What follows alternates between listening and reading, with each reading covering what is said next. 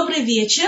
Мы э, продолжаем сегодня э, последний фактически урок по серии, которую я делала на тему фундамент еврейского дома, еврейской семьи.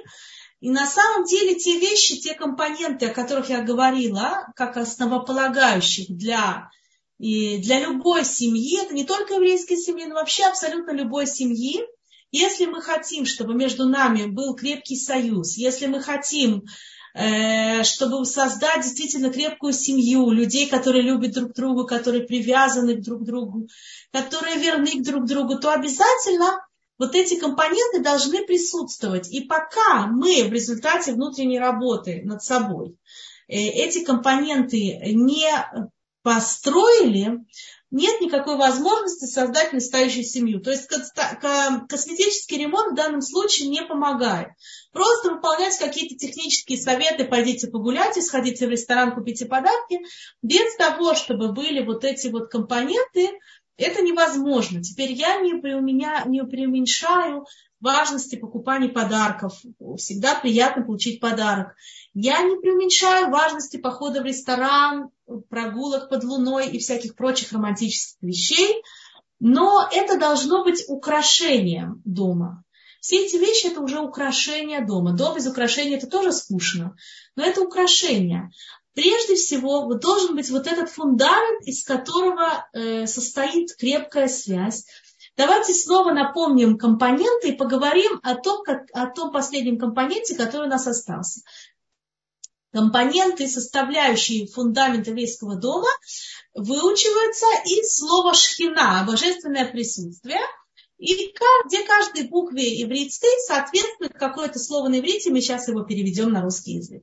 Значит, слово шхина – это шин, шутафут, партнерство, понимать, что мы созданы друг для друга, мы э, должны хранить один другому как бы верность, мы вместе несем все, все сложности, все трудности, мы равноправные партнеры, не то, что один из нас берет ответственность, а другой безответственно за ним плетется. Нет, на, нашем, на нас, на каждом из нас есть ответственность стопроцентная за свои 50. То есть мы каждым, на каждом из нас возложено ответственность делать то, что зависит от него, невзирая на то, что делает вторая сторона. Это партнерство. Вторая вещь это кого-то. Уважение. Уважение это имеется в виду не какие-то формальные знаки уважения, э, официальные, стойки смирно и какие-то там э, другие формальные, э, так сказать, действия, а имеется в виду именно уважение и к самому себе, именно взаимоуважение и к самому себе, и к тому, кто находится рядом со мной. Что у этого человека и у меня тоже есть право на какие-то э, желания, на какие-то потребности. Нам нужно, у нас есть какие-то достоинства, у нас также есть и слабости, у нас есть право на свое мнение и на свое видение мира. Это не значит, что у нас есть право на свое видение мира, и другого мы не видим. Я тут подчеркиваю взаимоуважение. То есть мы уважительно относимся и к себе, и к другому. И стараемся каким-то образом прийти к соглашению, когда при, у нас присутствуют как бы вот эти два разных мнения. Да? Это вот то, что касалось уважения. Кого-то это на букву К.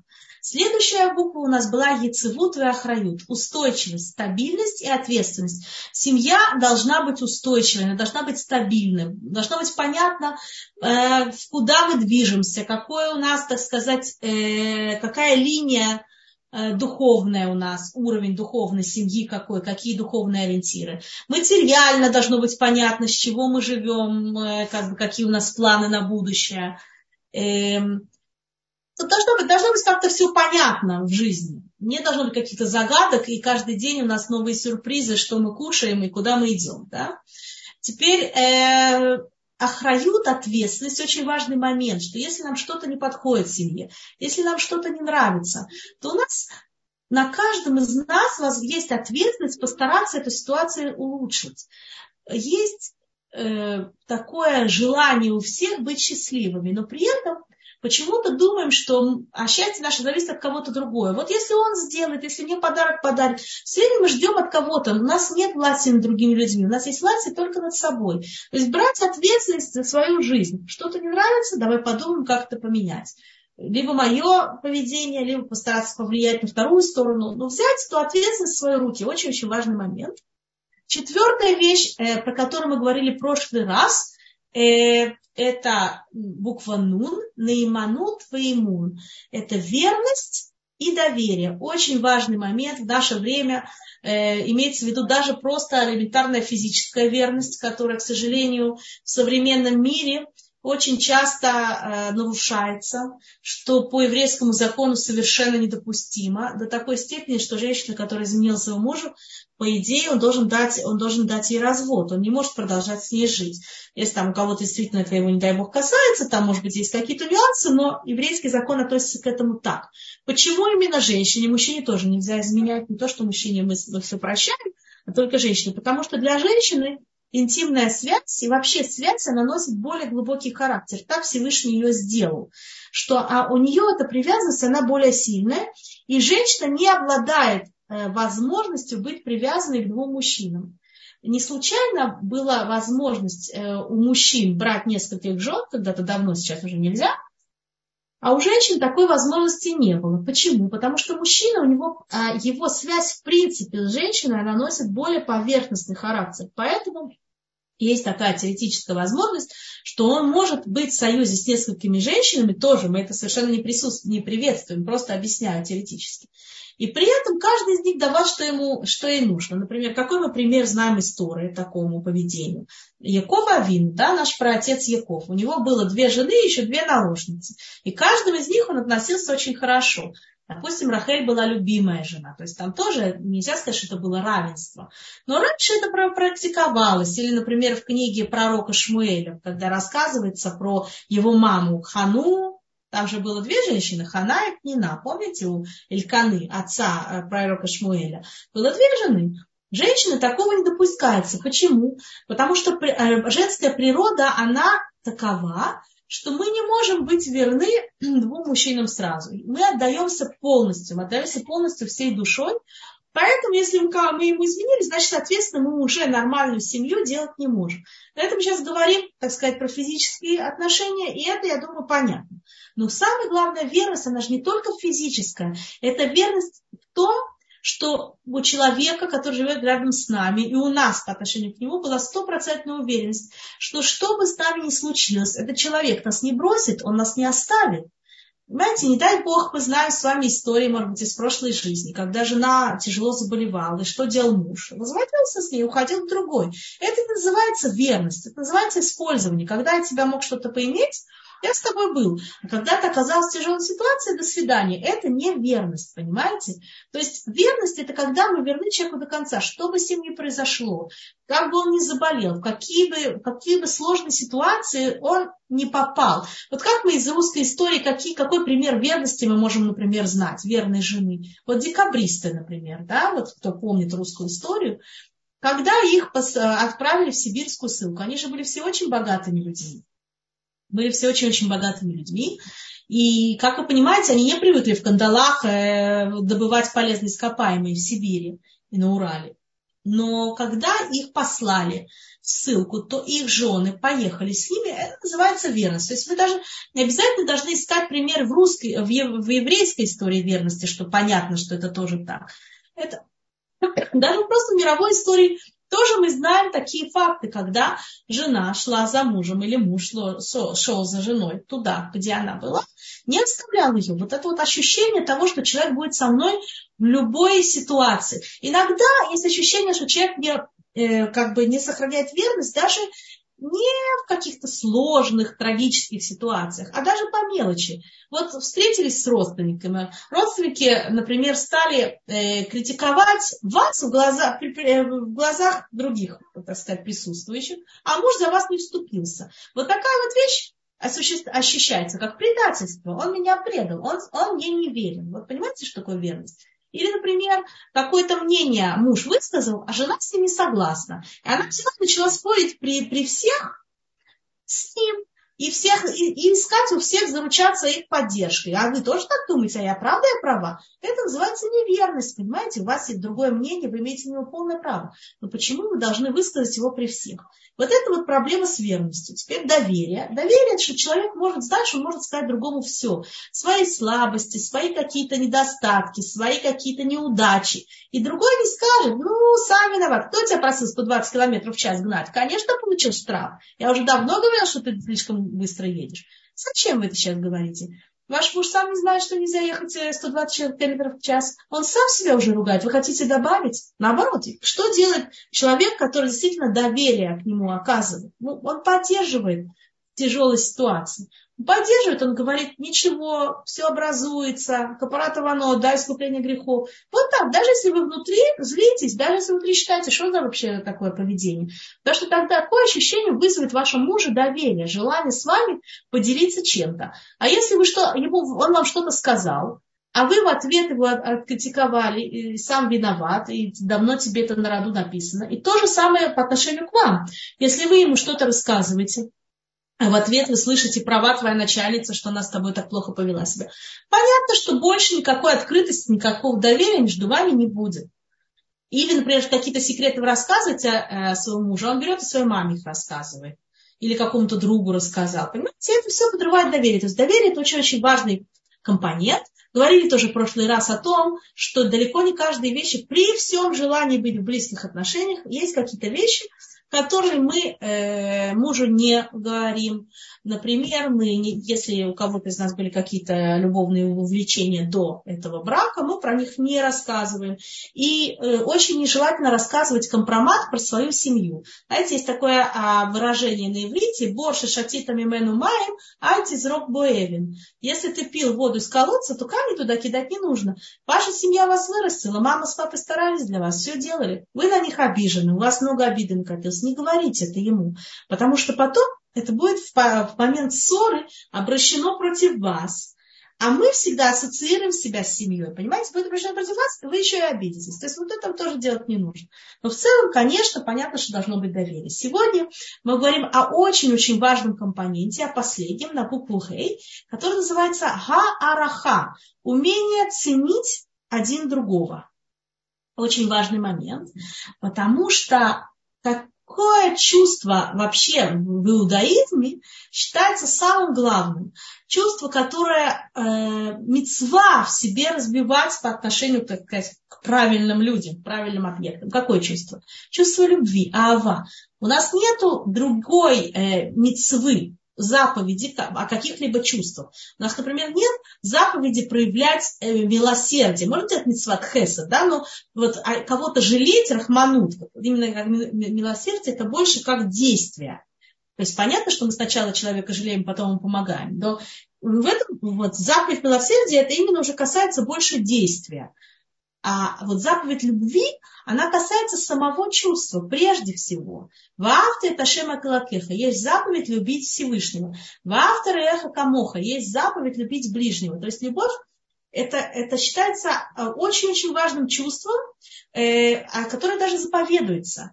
И в браке любовь это тоже является основополагающим чувством, потому что а, одной из, э, так сказать, э, причин, почему мы вступаем в брак, одной из целей, который, с которой мы вступаем в брак, кроме того, что совершенствовать себя и стать единым целым, это еще увеличивать присутствие Всевышнего в этом мире. Каким образом мы увеличиваем присутствие э, Всевышнего в этом мире? Вот если мы э, взять гематрию слова «ава», она 13. И вот 13 это ава с моей стороны, и вот 13 это ава со стороны моего мужа. Что мы вместе получаем? Мы получаем ютке и вавке, гематру имени Всевышнего. То есть, когда мы любим друг друга, Всевышний наполняет этот мир, потому что Всевышний может находиться только в атмосфере единства. В гематрии слова ава это и хат. Я хочу быть вместе с кем-то. Теперь кого мы любим? Что нужно сделать для того, чтобы стать ихат, чтобы соединиться? Одно из вещей э, интеллектуальных, которые очень-очень важны для того, чтобы возникла любовь, это араха, это умение оценить того, кто находится рядом с тобой. Мы не можем полюбить человека, Я сейчас не говорю про детей, потому что это что-то другое, и, и родители тоже что-то другое. Я сейчас говорю про объективно как бы чужого человека, который должен стать своим. Муж это когда-то был чужим, станет без раташем со временем своим. Вот для того, чтобы это произошло, вот это единение, вот эта любовь возникла, обязательно должна быть араха. Мы не можем любить того, кого мы не уважаем и не ценим. Когда мы выходим на шедух или когда мы с кем-то знакомимся, то мы с первым делом мы обращаем внимание на его какие-то достоинства. Мы это делаем по, по нескольким причинам. Прежде всего, большинство из нас не мазохисты, а хочет все-таки хорошей жизни, хочет получать удовольствие от жизни, э, хочет, чтобы другая сторона ей давала ее потребности, правильно? И если у него нет никаких э, достоинств в наших глазах, то с какой радости мы будем ожидать, что этот человек нам может что-то хорошее дать. Если он может нам что-то хорошее дать, значит, он чего-то стоит, в нем что-то есть. Значит, вот этот момент арахи изначально, вот этого, э, что мы ценим какие-то положительные моменты, он всегда в знакомстве присутствует. Только после этого мы уходим замуж. В нормальной ситуации, конечно, бывают всякие экстренные ситуации. Я сейчас говорю про нормальную ситуацию. То есть, если мы говорим, например, про религиозный шедух, как он происходит, то мы всегда, у нас есть э, информация, которую мы узнаем про потенциального э, кандидата для наших детей. Например, у меня, слава богу, уже трое женилась, вышла замуж. Или даже для себя. Те из нас, кто родители не могли нам помогать, мы сами узнавали. Мы узнаем какие-то важные качества характера, которые есть в следующей стороне противоположной стороне. Если, этих, если мы получаем плохую информацию, то мы на шедух даже не идем. А если мы получаем хорошую информацию, тогда мы выходим и мы проверяем, это правда или неправда. Вот он нам сказали, что он э, человек э, э, приятный в общении. Ну-ка давай проверим. Нам сказали, что у него хорошее сердце. Ну-ка давай увидим. Нам сказали, что он умный. Ну-ка мы сейчас это узнаем. То есть мы проверяем, мы проверяем опытным путем, действительно ли этот человек, он достоин, э, так сказать, уважения с нашей стороны в нем есть эти достоинства или нет. Если мы, когда мы ходим на шедух, мы этих достоинств реально не видим, то свадьбы не будет. Мы расстанемся и будем искать кого-то более достойного. Теперь получается, что люди, которые женятся по шедухам, как правило, у них как бы больше работает голова. То есть это не тот случай, когда они много времени встречаются, уже там страсти выходят на первую как бы на первый план какие-то, да, иногда какие-то обстоятельства уже такие возникают, что надо жениться. Здесь это не так. Люди работают головой. Это как бы трезвый расчет. Потом они женятся, и оказывается, что совсем женились на том, о ком надо. Расстроены, разочарованы, он такой, она не такая, все не так. Что случилось? В чем проблема? Есть люди, которые обвиняют саму систему шедухов. Они говорят, Люди 3, 4, 5, 6 раз встретились. Что? За 3, за 5 раз мы в состоянии вообще понять, что человек из себя представляет? Это реально, правильно? Сколько времени люди должны встречаться для того, чтобы понять, кто из них кто? Но, как показывает практика, что есть пары, которые жили гражданским браком в течение 6-7 лет или даже 10, и все вроде было между ними хорошо. А потом они поженились и через полгода развелись. Вы можете объяснить мне каким-то образом логику в таком поведении? Как такое могло произойти? Если люди так хорошо уже вроде бы узнали друг друга, жили в одной квартире, уже все про друг друга знают, уже решили пожениться. Почему через полгода они развелись? Потому что их видение друг друга, пока они не были женаты и когда женились, оно изменилось. А раз оно меняется, значит совершенно нет никакой разницы, шесть раз ты видел человека или шесть лет. Потому что не меняется сам человек, меняется наш взгляд на него. Все то время, пока человек нам не принадлежит, а в гражданском браке человек нам не принадлежит. Почему, откуда мы это знаем? Потому что если бы мы бы друг другу принадлежали, тогда бы мы поженились, правильно? Почему они не женятся? Потому что они не хотят чувствовать себя связанными, они не хотят чувствовать себя обязанностью. Они хотят чувствовать себя свободными. В любое время дня и ночи я могу встать, собрать чемоданы и уехать, правильно? Это как бы залог свободных отношений. А когда в браке, то тоже, конечно, можно развестись, но это уже сложно, там начинается квартиру делить, какие-то налоги платить, еще что-то делать, тяжбы какие-то судебные начинаются. Удобно, правда? когда вроде гражданский брак, даже если 10 лет прожили, всегда можно разойтись по, в разные стороны. Так вот, все то время, пока мы друг другу не обязаны, пока у нас нет обязанности один к другому, мы не воспринимаем то, что вторая сторона э, делает для нас, как само собой разумеющееся. То есть мы умеем ценить. Две вещи происходят. С одной стороны, мы умеем ценить то, что делает для нас вторая сторона, потому что мы уверены, что он нам ни в чем не обязан, собственно говоря. А спасибо тебе, что ты мне помог. Замечательно, что ты мне купил. Он же мне ничего не обязан, правильно? И это с одной стороны. А с другой стороны, нам самим легче давать другому человеку, потому что люди не любят давать из-под палки. Когда я ему не обязана, у меня это, понимаете, великодушие. Я ему сделала, потому что я хотела сделать ему хорошо. Это великодушие такое. А в браке я уже обязана, хочешь не хочешь, делай. И плюс еще к тому же, есть подсознательный вот этот страх. Он встанет и уйдет, значит, надо прихорашиваться, хорошо выглядеть. Ему тоже надо себя хорошо вести, а то будет плохо себя вести, она уйдет.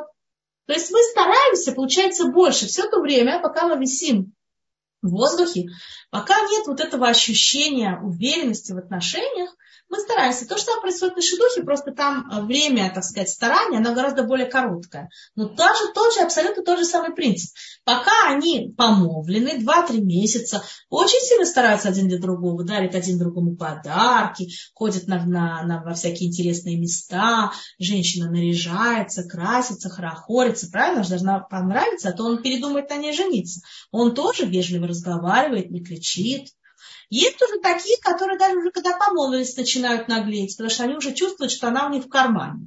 Но большинство все-таки побаиваются показать, так сказать, свой характер. Стараются вести себя красиво. Можно сказать, ну вот это и есть лицемерие, правильно?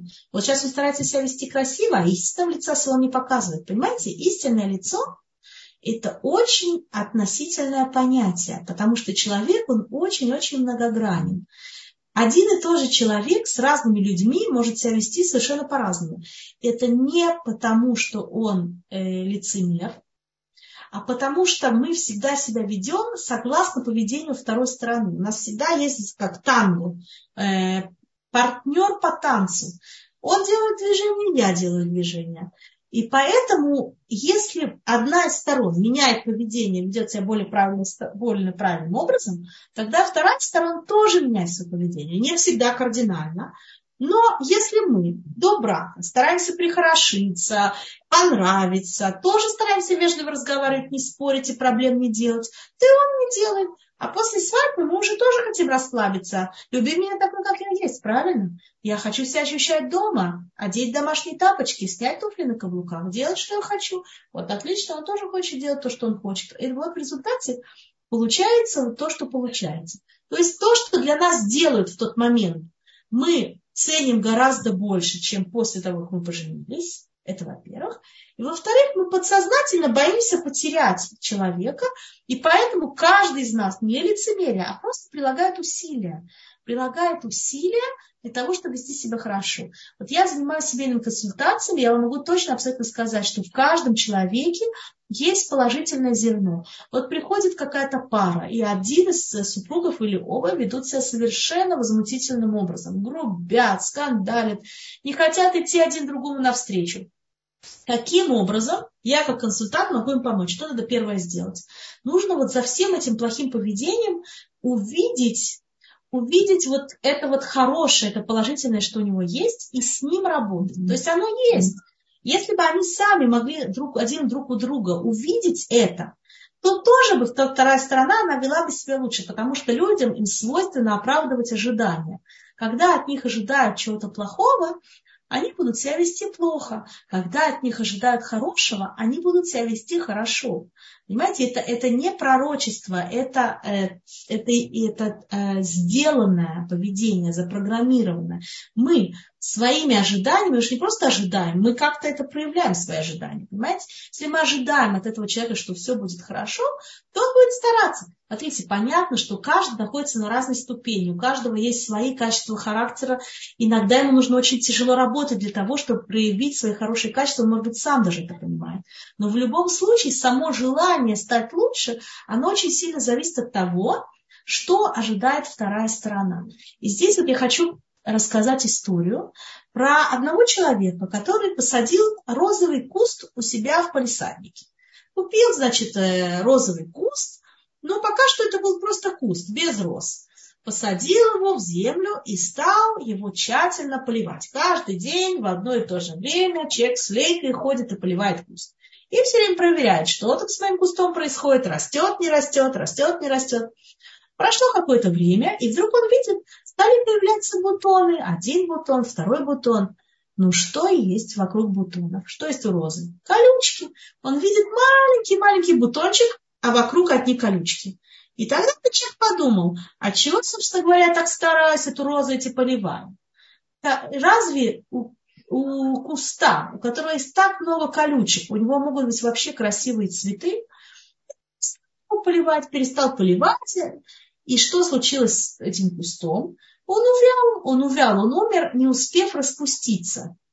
На самом деле что было? Что если бы этот человек между этими колючками смог бы разглядеть бутоны и продолжал их поливать, то, может быть, у него был бы цветущий розовый сад.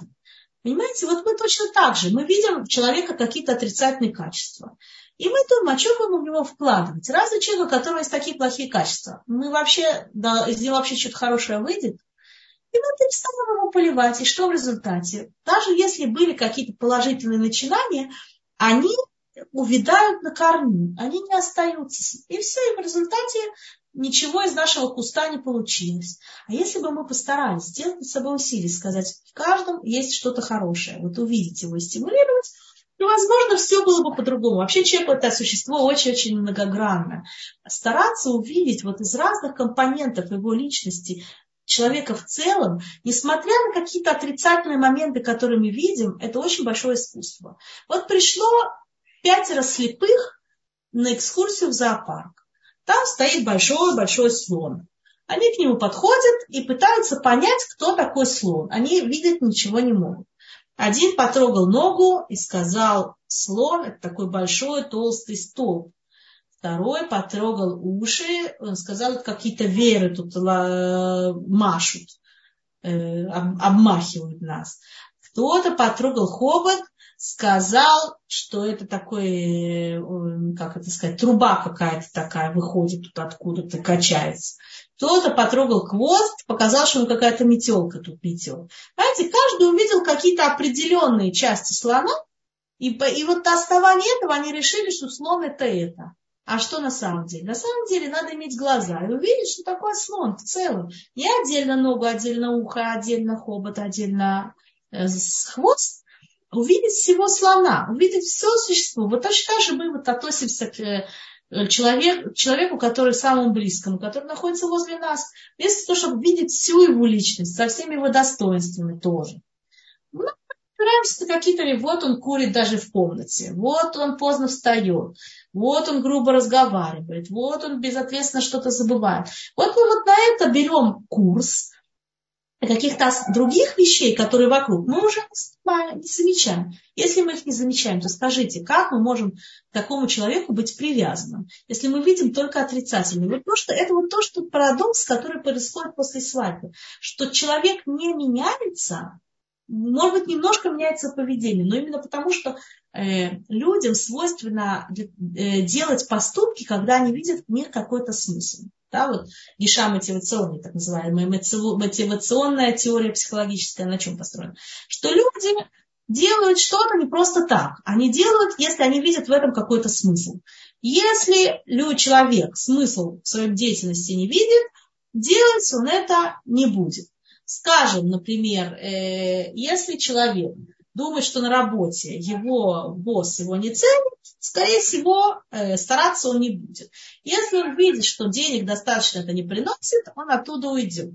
Если дома он убирает, а постоянно все ссорят обратно, у него мотивация что-либо делать снижается.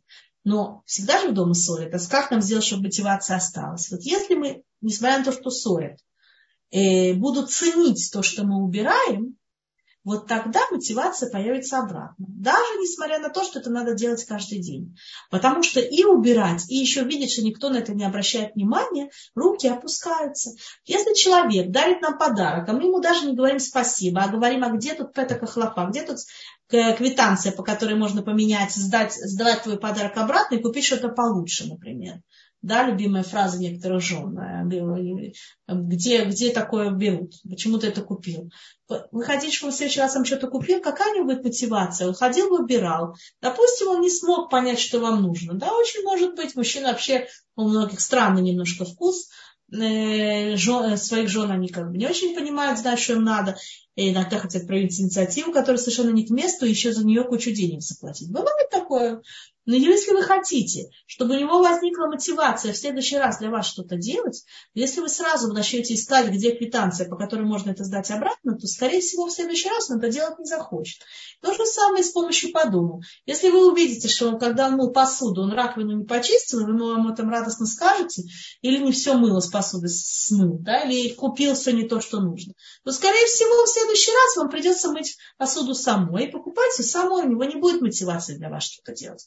То есть после свадьбы мы очень часто тем, что мы не ценим, мы убиваем мотивацию человека, и поэтому начинает плохо себя вести. Одна из причин. Мы от него, как бы, он чувствует критический наш взгляд, и, и у него уже пропадает какая-либо мотивация что-то делать. И он действительно реально нам перестает помогать, а нам его помощь так нужна, перестает помогать, перестает э, дарить что-то, оказывать нам какое-то внимание мотивация, он не видит, что то, что он делает, цель.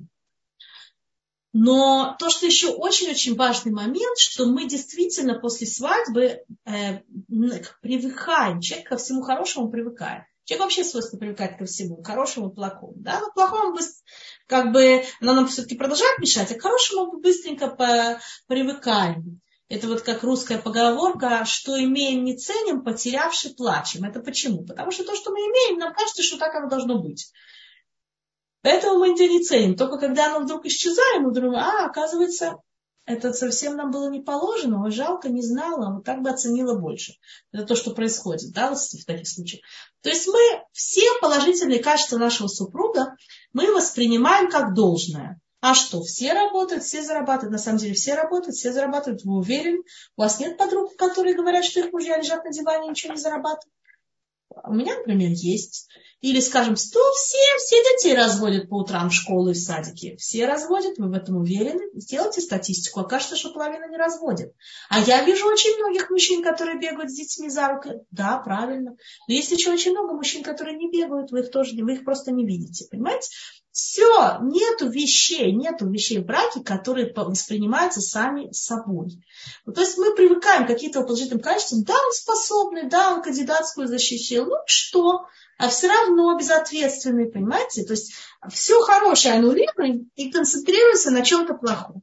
А вот эти недостатки, вот что интересно, когда начинают жаловаться на недостатки, спрашиваешь женщину, скажите, а вот когда вы на наши духи с ним выходили, вы не видели, что у него это есть? Вот скажем, он никогда никуда вовремя прийти не может. Скажите, он когда вот на свидание к вам приходил, он приходил вовремя? Да нет, опаздывал. Ну и что, в чем дело, почему замуж за него вышли? Ну я думаю, что я с этим могу справиться, что мне не будет это так сильно мешать, да, скажем или он рассеянный был. Когда на свидание приходил, вы не видели, что он рассеянный, не собранный, выглядит как-то неаккуратно, шнурки развязаны, очки, я не знаю, на нос съехали. Не видели это случайно? А, ну видела, ну и в чем дело, что же вы за него замуж вышли? что терпится, слюбится. А что оказывается? Что мы на самом деле не можем оценить степень сложности, когда мы с ней э, встретим. Никто из нас не может. Когда мы с ней сталкиваемся каждый день. Вот это похоже на ношу, которую кому-то дали, вы знаете, э, пойти куда-то в соседний район. Вот, пожалуйста, узелочек отнеси. Правда же тебе не тяжело? Он взял сумку. Да, что, ерунда, ничего не весит. Он шел, шел. Через полчаса похода или даже через 20 минут уже рука у него устала, стала тянуть вниз. Через час уже был совсем тяжело. А через два он уже вообще не знал, как от этого пакета избавиться. Понимаете, а мы же в жизни не часа, не два, мы же живем долго, Барух Хашем, что все жили долго и, и счастливо, да? И, и, и что получается? Что мы не могли реально, действительно, никто из нас не мог реально изначально оценить вот эту сложность, степень сложности э, ситуаций, когда мы э, брали на себя вот это решение, принимали решение, можем мы жить с теми недостатками, которые есть у нашего мужа, и он тоже, у жены, или не можем. Мы не могли точно это понять. Э, подумали, что можем, оказалось, что не очень. И, э, у нас стало очень, мы с этим все время встречаемся, сталкиваемся, и она нас стала очень сильно раздражать. Теперь что нас может в этой ситуации э, не утешить еще больше? Что, к сожалению, нам еще никому не удавалось, не удалось изменить другого человека. Никто из нас никогда другого рядом с собой стоящего изменить не может. Детей частично направить с помощью воспитания и еще как-то. Мужа кардинально никогда. Никогда. Взрослый человек, он уже сформирован. Ну что ж теперь а, наша а, надежда пропала? Нет, не пропала, потому что человек может меняться сам. То есть нужно создать ему какие-то такие условия, чтобы у человека возникло желание меняться сам. Теперь, когда у человека возникает желание э, поменяться самому, только тогда к нему хорошо относятся. Если мы относимся к человеку с презрением, никакого желания идти к нам навстречу, нам навстречу у него не возникает. А когда возникает? Когда он видит, что эти изменения мы очень-очень ценим. Самое-самое небольшое изменение, которое он сделал, мы его хвалим за это, мы говорим, как нам это важно, как нам это приятно, как мы знаем, что ему было тяжело. Когда у человека возникает мотивация, действительно что-то сделать для нас. Теперь одно из моментов, э, которое действительно очень сильно нам портит настроение, что мы э, не умеем ценить то, что человек, который находится рядом с нами, делает для нас. Нам кажется, что раз мы поженились и вышли замуж, то эта вторая сторона нам уже все обязана. Понимаете, у нас есть четкое представление, что мы что-то обязаны и нам что-то обязаны. Но что при этом интересно, что несмотря на то, что у нас есть в голове, что вроде бы э, от женщины ожидают, что она будет вести хозяйство, что она будет варить, что она будет стирать, убирать, да, есть какое-то такое ожидание.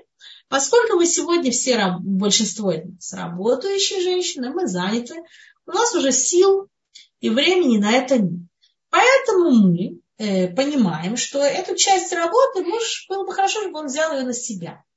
И нам кажется, что точно так же, как мы понимаем, что мы должны это делать, точно так же понимает это он. Проблема, что Всевышний его так не сделал. Всевышний не развил в мужчине э, вот это вот природное чувство ответственности за дом. Поэтому все, что он делает, это исключительно добровольческий акт. Он повесил сам свои брюки, молодец. Он вымыл сам свою тарелку, нет тебе цены. И вот это нужно постоянно его хвалить. Вот если его постоянно хвалить, очень, э, как сказать, многих нервирует это. Почему я должна это делать? Вы можете не делать, тогда он тоже для вас ничего делать не будет. Это ваше право. Вы можете выбрать, можете ничего не делать и не хвалить, но тогда у него никакой мотивации для вас ничего делать не будет. И также вы будете меньше ценить его, потому что вам будет казаться, вы не будете обращать внимания, вы не будете замечать тех хороших вещей, которые он делает. Понимаете, нам нужно обязательно, чтобы у нас в душе было какое-то равновесие между критическим отношением, которое у нас к нему есть. Оно у нас обязательно есть, правильно? Всегда будет какие-то отрицательные моменты, которые нас будут раздражать в другом человеке, хотя бы потому, что мы очень-очень разные. Кто-то быстрый, а кто-то медленный, кто-то более расточительный, а кто-то более э, прижимистый. Э, кто-то так смотрит на вещи, кто-то так, кто-то ведет себя так, а кто-то так. Каждый раз у нас мы подсознательно думаем, что тот э, линия поведения, тот стиль жизни, тот темп, в котором мы живем, это то, что должно быть, то, что правильно. Причем у всех в каждой семье правильно абсолютно другое. Мне кажется, что темп вот такой, я сама быстро, все быстро делаю, а если кто-то рядом со мной делает медленно, то он черепаха, раздражает. А если, например, наоборот, я более замедленная, а кто-то рядом со мной очень быстро, шустро все делает, ну, почему у него он постоянно был ахат? Там все быстро-быстро все время делает. Он же расслабься, это же невозможно, это же делает какое-то нервное состояние. Почему ты должен постоянно куда-то бегать? Ты уже сядь, да успокойся, расслабься. Давай мы вместе просто посидим спокойно. То есть никогда мы не будем довольны тем, что делает вторая сторона, по той простой причине, что мы, каждый из нас, берет себя как мерилу того, что должно быть. Потому что на самом деле нет такого, что должно быть. Ничего не должно быть. Должно быть уважение одного к другому. И умение ценить один другого. Вот это то, что должно быть. А как точно это должно выражаться? Вот нет такого должно. Нет такого правильно. темп выполнения домашней работы должен быть столько-то э, поворотов в минуту. Нет такого, понимаете? У каждого человека свой стиль, нужно с уважением к нему относиться. Но в любом случае нас будет раздражать какие-то вещи. Это для того, чтобы это раздражение как-то компенсировалось. И мы же его не просто у нас внутри раздражает. Когда у нас, нас что-то раздражает, то, как правило, это потом выходит наружу. То есть очень, я думаю, что практически нереально человеку, чтобы это раздражение копилось, копилось, копилось, и потом никогда никуда не взорвалось. То есть, как правило, люди, которые очень долго удерживаются, чем больше они удерживаются, тем громче будет взрыв, скажем так. Да, вот они копили. Даже те, которые потихоньку высказываются, Тут сказали, там сказали, тоже неприятно, я ничего не говорю, то взрыв, до взрыва не доходит. А вот те, которые копят внутри себя, они все время хотят сдержаться. Почему я должна делать замечания? Но почему? Наверное, ему уже неприятно это слышать. И он все раздражается, он же обижается. Я буду молчать, я не буду говорить. Да? В результате это кончается большим взрывом, большим скандалом, потому что человек не может держать постоянно в себе. А что, когда я предлагаю делать? Я предлагаю стараться свое раздражение менять, стараться смотреть по-другому, по-другому на поведение человека, постараться увидеть в этом что-то хорошее, постараться э, э, обращать внимание на более положительный момент. Значит, человек не может одновременно смотреть на две вещи он, когда мы едем, да, например, едет, человек ведет машину, вокруг него много разного всякого происходит, разные машины едут, дома мелькают, деревья там стоят по обочине. Почему человек продолжает ехать? Потому что он сосредоточен на чем-то одном. Ни деревьев, ни других машин. Если машина вдруг засигналила или перекрыла ему поворот на, направо-налево, тогда он ее увидит. Но вот человек всегда он сконцентрирован на чем-то одном. Значит, если мы хотим снизить уровень нашего раздражения, то вместо того, чтобы удерживаться от того, чтобы что-то сказать и лопнуть в результате, то есть это то, что лопнем, это сто процентов, это даже не обсуждается. Весь вопрос, когда и с какой силой, и чем это кончится в результате, насколько вторая сторона обидится, и сколько времени потом нам придется это расхлебывать. Это, в этом весь вопрос.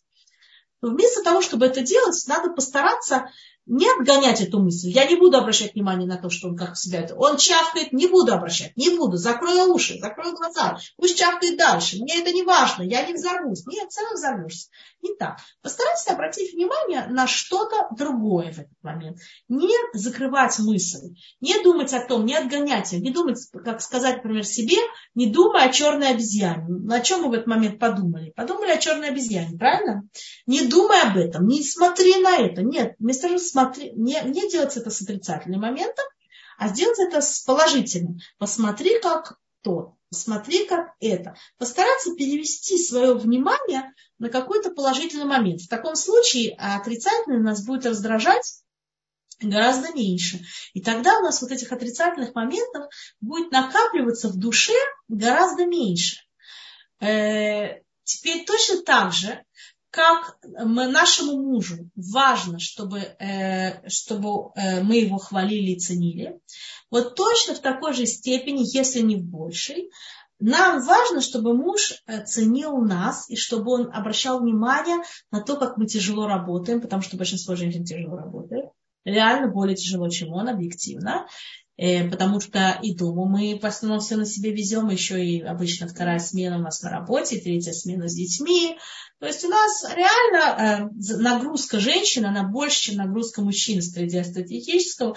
Очень мало, когда это, мало случаев, когда это бывает наоборот. Скажем, в 95% случаев э, нагрузка на женщине гораздо большая, большая. Плюс к этому э, сил физических у женщины реально гораздо меньше, чем у мужчин. То есть статистически подсчитано, что у нее физическая масса вот, мышц, она гораздо меньше. Она быстрее устает. Плюс женщины более эмоциональные в основном. Поэтому любая вещь, которая происходит с детьми, кто-то заболел, какие-то переживания, они оставляют на нашей, в нашей душе гораздо более сильный след, чем они оставляют у мужчины. Мужчина может как-то, понимаете, тоже бывает разный, конечно, понятно, нельзя обобщать, но в целом может абстрагироваться, сказать, окей, так было, сейчас мы останавливаемся, идем в другую сторону. Женщина не может, большинство женщин не может остановить вот этот эмоциональный поток. Теперь Всевышний это не просто так сделал. Он нас сделал такими, что мы сопереживали, чтобы мы могли растить свои, наших детей. Вот эта эмоциональность, она не просто так, это дар, который нам дал и Всевышний для того, чтобы мы могли развить развить внутренний мир нашего ребенка, чтобы мы ему сочувствовали, чтобы мы его жалели, чтобы мы его любили, чтобы мы его ласкали. Вот эта вот любовь именно вот эмоциональная, она на этом построена, чтобы мы э, заботились о нем, чтобы мы его никогда не бросали. Но в этом есть вторая сторона, что в принципе любая вещь, э, которая происходит вокруг нас, с нашими близкими и с нами, она на нас гораздо более эмоционально влияет, оставляет у нас более э, глубокий след как будто бы в душе, чем у мужчин нельзя говорить сто процентов. Есть мужчины, у которых какие-то женские качества, и женщины, у которых мужские, как понятно, потому что мы были общей душой, и Всевышний нас разделил напополам. Но он нас не делил точно пополам, все мужское у него, все женское у меня. Оно, он нас делил, что у нас эти качества перемешаны. Поэтому мы можем это увидеть в браке, что есть союзы, где мужчина, он такой более слабый, женственный, тогда женщина более мужественная. А если мужчина, он очень такой мужчина, мачо, то и женщина такая более женственная. Оно, идет обычно в какой-то пропорции, да, идет какое-то равновесие. Но в целом, как бы как более основополагающее, что у женщины оставляет более большой след. И поэтому и поэтому у нее тоже сил становится меньше, потому что источник наших физических сил, он не только в съеденных калориях и упражнениях гимнастики, которые мы сделали, но очень во многом он находится в нашей душе. И когда мы переживаем, у нас сил тоже становится меньше. И получается, что реально мы работаем очень-очень много. И нам очень важно, одно из вещей, которое заряжает наши силы, заряжает нашу душу, дает нам возможность делать по дому что-то, э, вкладывать все, все, всю тебя и в дом, и в детей. Еще в работу приходится вкладывать, и в мужа еще приходится вкладывать мы должны, мы нуждаемся обязательно в каком-то заряде, обязательно нуждаемся в какой-то эмоциональной подпитке. Что нам дает вот этот заряд? Что нам дает вот эту эмоциональную подпитку? То, что муж наш ценит. Если кто-то из нас находится в э, брачном союзе, в котором муж постоянно критикует жену, то те, кто находится, я очень, очень вас сочувствую, очень вас понимаю, Э, эти женщины, им очень-очень тяжело, потому что у них э, сил душевных что-либо делать остается гораздо меньше. Вот это, это, как понимаете, как будто вот взяли телефон, и есть зарядка, подключили телефон к зарядке, а потом взяли и выдернули его из зарядки. Сколько времени телефон такой сможет э, звонить? Мало, правильно, потому что зарядка закончилась. Вот мужская похвала и то, что он умеет ценить то, что мы для него делаем, это наша зарядка. Те женщины, которые постоянно сталкиваются с мужчинами, которые не ценят, все недовольны, плохо ты убираешь, плохо ты стираешь, слишком э, э, разбрасываешься деньгами, расточительные слишком. Достаточно красиво выглядишь. Постоянно у него есть какие-то замечания, при том, что объективно другие люди, которые видят со стороны, даже женщины тоже начинают очень сильно переживать, начинают спрашивать своих подруг на работе, что действительно я так плохо выгляжу. Только когда вы спрашиваете, тоже будьте осторожны, потому что есть э, люди чужие, у которых тоже есть яцерара, а сказать вам что-то плохое, да. Но в целом пытаются как бы понять, действительно, с кем-то сравнить себя. Неужели так все ужасно плохо? Почему он меня постоянно критикует? Одна из причин, по которой человек, который находится рядом с нами, постоянно нас сводит на нет и критикует, должно, на самом деле даже скажу две причины. Вот так. А одна из причин это что он чувствует, что мы недостаточно ценим его. Ему это больно, ему это обидно, и тогда он в ответ, это как месть получается, очень некрасиво, но что делать? И тогда в ответ он как будто бы начинает мстить нам, понимаете? Он видит, что нам очень больно слышать эту критику, он это делает. Потому что меня не ценит, а тогда получи, тебя тоже ценить не будет. Оно получается как снежный ком. Он делает мне, а я делаю ему. Ты меня не ценишь, но я и тебя не буду. Я на тебя обижаюсь. Ты вообще уважения какого-то после этого достоин. Да? Вот они вот один другого э, упрекают в том, что он не ценит, и оно как снежный ком заворачивается. И тогда мы переходим к второй причине, которая очень часто бывает, который является вообще корнем критического взгляда людей на жизнь. Есть люди, которых, а, если есть только две оценки э, в жизни, вообще на все, и на учебу, и на успехи, и на любое поведение, на любой проект, у них есть только две оценки, 100 и 0. Если все, что, значит, есть 100, а все, что начиная с 99, просто в Израиле 100-бальная система, это более красноречиво выглядит. Но можно и по, на русские пятерки тоже перейти. У них только 5 с 5 с плюсом котируется. 5 с минусом, оно и 0, это уже одно и то же. Понимаете? А в израильских э, системе э, координат, это вообще хорошо выглядит. Когда у нас есть 100, это хорошо. И начиная с 99 до нуля, это все равно нулю. То есть сто процентов они так требуют от себя. Люди, которые так живут и требуют от себя, они себя реально чувствуют кем? Нулем. Они постоянно себя чувствуют нулем. Потому что мы не стопроцентные, нету стопроцентов в этом мире, очень редко бывает. И, и количество процентное, сколько раз у нас бывает в жизни эти 100, по сравнению с тем, сколько у нас бывает 99 и ниже, оно очень редкое.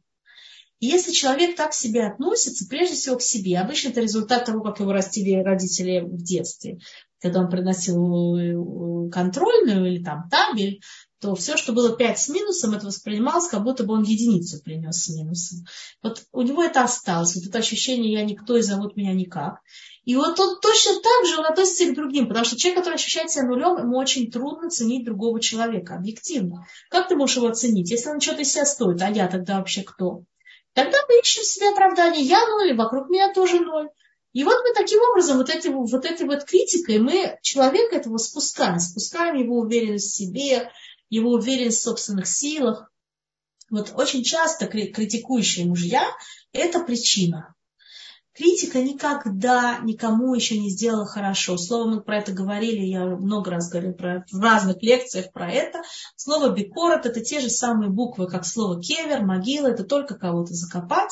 Что, значит, если это делаю я сама, то у меня, у меня всегда есть сто процентов для своих 50, и, и как бы из своих 50, только 50 я, я делаю другому человеку. Да? Если я за собой замечаю такое свойство, что я всех критикую, ну возьми себя, дорогая, в руки и начинаем над этим работать. Но если это делает другая сторона, а я только страдающая сторона, я только жертва такого поведения, и от этого поведения у меня опускаются руки, я потеряю веры в собственные силы и в собственную вообще никчемность, э, считаю себя никчемной, да, что я вообще к чему-то пригодна. И какая-либо мотивация что-либо делать у меня полностью отпадает. И я чувствую себя несчастной, и это несчастье у меня написано на лице, и, и я не чувствую уже твердости в голосе, и уже детям я не могу дисциплину сделать, и на работе я уже не могу никому сказать. Вот общее такое состояние опущенности. Но с этим надо обязательно что-то делать. Первое, что надо понять, что нет такого, что вы достойны такой ужасной критики, понимаете? Значит, если человек это говорит, проблема не у вас. Вы всегда можете себя как-то усовершенствовать. Всегда можно найти какие-то пути, как лучше готовить или красивее краситься. Поэтому есть люди, которым ничего не помогут, не поможет. Я слышала историю про одну женщину, э, которая сделала три пластических операции по изменению своего лица. Менялся нос, губы, не знаю, что менялись. Причем девушка была красивая, объективно. Что-то он все время от нее хотел, понимаете? это не любовь. Если ты любишь женщину, то так себя с ней вести не будешь. Мы сейчас не говорим про какого-то э, человека, который перенес какую-то, э, не знаю, аварию, автокатастрофу, ему надо сделать пластическую операцию. Мы говорим про абсолютно нормального человека с абсолютно нормативной внешностью, который вдруг с того ни с сего начинает себе менять нос, губы, вообще цвет глаз пытается поменять. Я не знаю уже, что, что уже себе поменять, понимаете? Оставьте. Любовь, она, а это вот, женщина должна быть ухожена, должна быть приятно на нее смотреть. Мы не имеем права никогда, даже когда нам будет достаточно сто лет, не имеем права выглядеть неопрятными, неухоженными, не одетыми в чистую одежду, с духами, чуть-чуть подкрашенными, кто-то больше, кто-то меньше. Нет такого, это минимум. Но, но менять себя, понимаете, это не поможет. Вы этим любовь в другом человеке не, не вызовете, потому что несмотря на то, что мужчина на начальном этапе да, притягивает наша внешность, да, первые шаги у, у мужчины в сторону женщины – это всегда физическое влечение. Без этого не бывает. Да, не бывает у мужчин платонической любви, Но в любом случае, в конечном итоге наш совет – это соединение душ. А к душам нос и, и, и губы и прочие всякие вещи никакого отношения не имеют. Вы хотите нравиться больше сама себе, делайте что угодно. Если вторая сторона на вас наседает, начинает вам что-то такое говорить, скорее всего, есть какие-то другие причины, почему он это делает. Я не думаю, что именно ваша внешность, форма нашего носа, это то, что в конечном итоге ему мешает. Понимаете? Я не говорю сейчас про шедух. На шедух, если не подошло, так извините. Да? Я говорю про людей, которые живут много лет вместе. Значит, во-первых, что происходит, что когда вы, вы чувствуете, что вы постоянный, э, постоянный объект критики, являетесь постоянным объектом критики, научиться ставить э, внутренний заслон в своей душе, не принимать это на свой счет, понять, что у человека реально есть проблема. Эта проблема к вам не имеет никакого отношения. Он точно так же стал бы критиковать абсолютно любую женщину, которая была бы на вашем месте. Так, иногда это делает муж, иногда это делает свекровь. Значит, свекровь то же самое, та же самая причина. Любая женщина, которая была бы на вашем месте, если вам попал свекровь, которая критикует, это, это ревность. Не совершенно не важно, что вы делаете. Перестаньте себя винить, это не имеет значения. Никакого.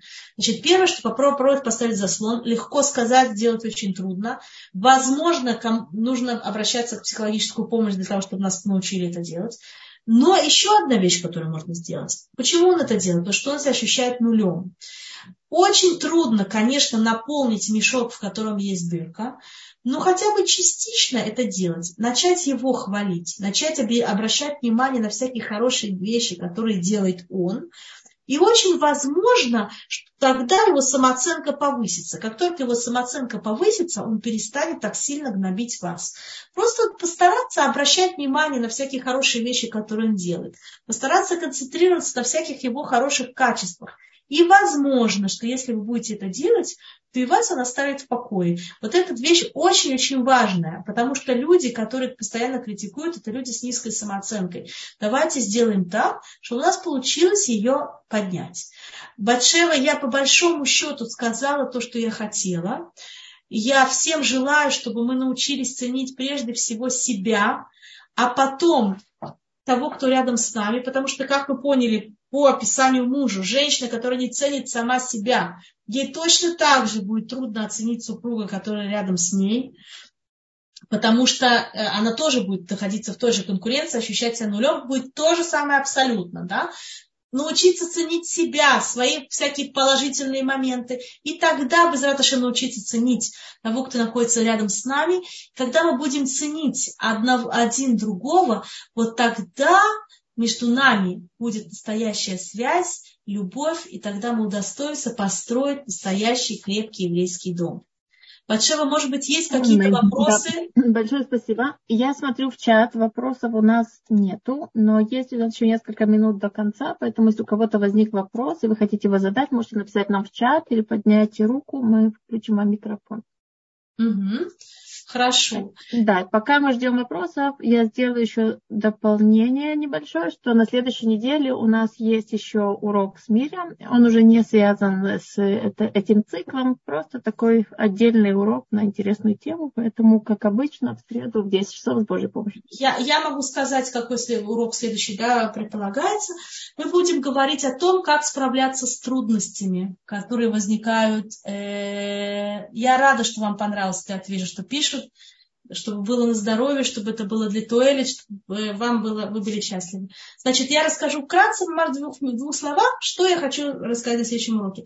Следующий урок будет посвящен Э, проблеме, как справляться с трудностями. Все люди без исключения сталкиваются с различными трудностями на протяжении своей жизни. Эти трудности могут быть маленькими, тогда нам с ними справляться легче, и они могут быть очень-очень существенными. И тогда нам действительно нужно напрягаться, и напрягать все свои способности, все свои душевные силы для того, чтобы с этим как-то справиться и не сломаться, и не впасть в депрессию, не пропасть вот мы будем говорить про то, почему вообще нужны трудности в этом мире, почему мы вдруг их получаем, что это ни в коем случае не наказание, что это возможность идти вверх, и где брать вот эти вот душевные силы, которые нам Песрат Ашем помогут с этими трудностями справляться.